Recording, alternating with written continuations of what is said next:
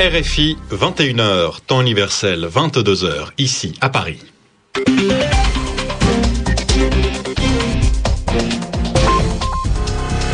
Antoine Janton. Bonsoir et bienvenue dans cette nouvelle édition du journal en français facile. Journal présenté ce soir avec Julien Chavannes. Bonsoir Antoine, bonsoir à tous. À la une de l'actualité, un nouveau gouvernement en Italie, gouvernement composé d'experts. Il a été investi cet après-midi à Rome. À sa tête, c'est désormais officiel, Mario Monti, également ministre de l'économie. Un nouvel ultimatum lancé à la Syrie. Damas a trois jours pour accepter le plan de sortie de crise de la Ligue arabe. Sinon, des sanctions seront prises.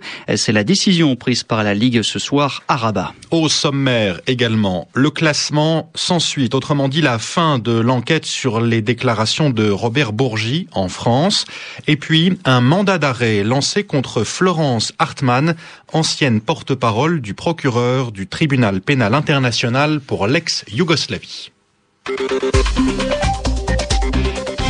Le journal en français facile. La Ligue arabe s'est réunie ce soir à Rabat, au Maroc. Une réunion extraordinaire pour parler de la situation en Syrie. Léa Lisa Westerhof, vous avez suivi ces discussions pour RFI. Quel en est le résultat, Léa Lisa? Eh bien, un résultat très mesuré, hein, puisque la Ligue arabe accorde un nouveau délai de trois jours à la Syrie pour mettre fin à la violence mais en même temps, elle agite la menace de sanctions économiques. À partir de ce soir, Damas a trois jours pour arrêter le bain de sang dans son pays et libérer l'ensemble des détenus politiques. Sinon, l'organisation panarabe prendra des mesures, des mesures dont la teneur n'a pas été précisée ce soir. La Syrie doit également accepter l'envoi d'une cinquantaine d'observateurs pour vérifier que la violence et la répression ont bien cessé dans le pays. Au final, on le voit, on est vraiment face à une tentative de mettre en place une diplomatie arabe qui, à son tour, fasse pression et isole un peu plus le régime syrien. La grande question maintenant, c'est quelle sera la réaction de Bachar al-Assad La menace de sanctions sera-t-elle suffisante pour changer la donne? Une partie de l'opposition syrienne, en tout cas, s'est déjà dite déçue par ces mesures trop faibles selon elle. Léa Lisa Westerhof en direct de Rabat pour RFI. Les pressions sont donc de plus en plus fortes sur le pouvoir en Syrie. Ces pressions viennent donc de l'étranger, on l'a vu avec la Ligue arabe à l'instant. La France, elle, a rappelé son ambassadeur aujourd'hui. Elle veut ainsi protester contre la poursuite de la répression. Les pressions viennent aussi de Syrie. Des soldats rebelles ont attaqué un centre des services secrets près de Damas euh, ce mercredi.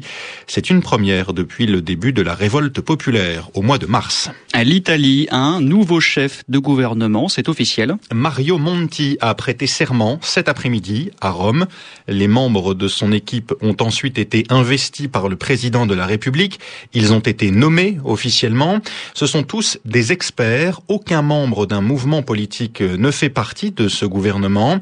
Mario Monti, président du Conseil donc, s'est attribué lui un ministère, ce qui lui donne beaucoup d'influence, Piotr Moschinski. Mario Monti est doté de pouvoirs très étendus. Il cumule les postes clés de Premier ministre et de ministre de l'économie. Un nouveau ministère du développement, des infrastructures et des transports sera dirigé par Corrado Passera, l'un des grands patrons du secteur bancaire. Le regroupement de ces trois importants portefeuilles doit surtout faciliter la coordination de toutes les initiatives pouvant stimuler la croissance économique. Parmi d'autres nouveautés, trois ministères de premier plan, la justice, l'intérieur et le travail, sont confiés à des femmes. Et pour la première fois, la communauté de Sant'Egidio, institution influente de l'Église sur le plan diplomatique, sera représentée au gouvernement. Son fondateur, Andrea Riccardi, a été nommé ministre de la coopération internationale. Selon Mario Monti, l'absence de responsables politiques devrait faciliter la vie à l'exécutif, à condition toutefois que les partis politiques lui assurent un soutien durable au Parlement. Le Parlement, justement, doit maintenant euh, voter pour dire s'il fait confiance ou non à ce nouveau gouvernement.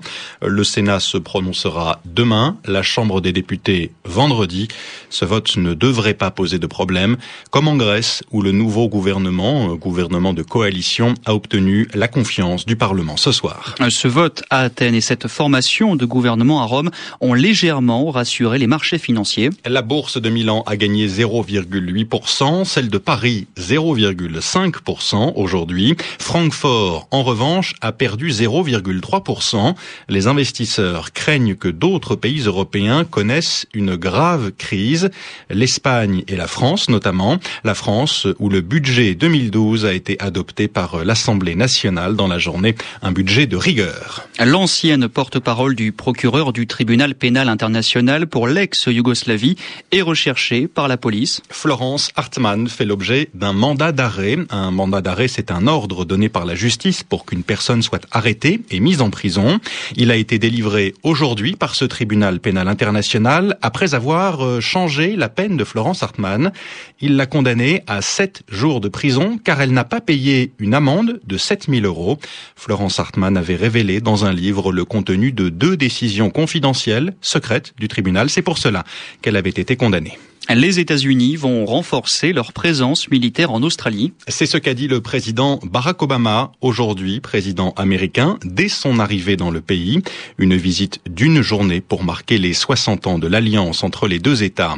L'annonce de ce renfort était prévue. Ce qui ne l'était pas, en revanche, c'était la réaction de la Chine et la réponse des États-Unis. Christophe Paget.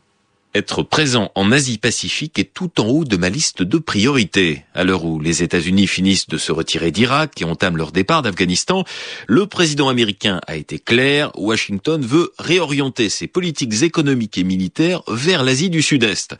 250 Marines vont d'abord être envoyés à la mi-2012 dans le nord de l'Australie.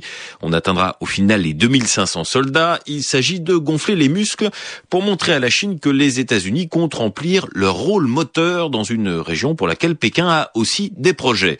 Pékin qui a d'ailleurs réagi immédiatement. Cette annonce n'est peut-être pas très opportune. Elle ne semble pas dans l'intérêt de la région. C'est tout à fait opportun, a rétorqué un conseiller à la sécurité américain. Ambiance. En fait, si Barack Obama fait autant de l'œil à la région Asie-Pacifique, c'est qu'il compte sur elle pour aider à relancer l'économie mondiale et donc, et surtout, faire baisser le chômage américain. Samedi dernier, au sommet de l'APEC, l'Asie-Pacifique, il a ainsi annoncé le ralliement de huit nouveaux pays asiatiques à son projet de partenariat transpacifique pour créer la plus grande zone de libre-échange au monde, zone à laquelle, pour le moment, la Chine ne participe pas. Christophe Paget. Le Kenya veut participer à l'intervention militaire de l'Union africaine en Somalie. Nairobi l'a demandé aujourd'hui, un mois après avoir lancé une offensive dans le pays. Son objectif est de battre les combattants islamistes, les Shebabs, qui mènent des attaques sur le sol kenyan. Il n'y a plus d'affaire Bourgie pour la justice en France. L'enquête ouverte en septembre dernier a été classée sans suite aujourd'hui. Autrement dit, elle est terminée. Le parquet de Paris explique que rien ne justifie la poursuite de cette enquête. Elle avait été lancée après des déclarations de Robert Bourgie, un avocat euh, conseiller à l'Élysée pour les affaires africaines. Véronique Moreau.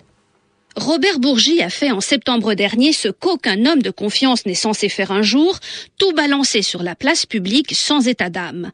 Ces déclarations fracassantes au journal du dimanche ont aussitôt mis en émoi et en alerte le tout Paris politique. Il faut dire que Robert Bourgi n'y est pas allé avec le dos de la cuillère. Furieux d'avoir été lâché par ses amis d'hier, il a raconté par le menu comment il estime avoir pris à l'Élysée la succession de son mentor, Jacques Faucard, dit le doyen, ancien conseiller africain de Jacques Chirac.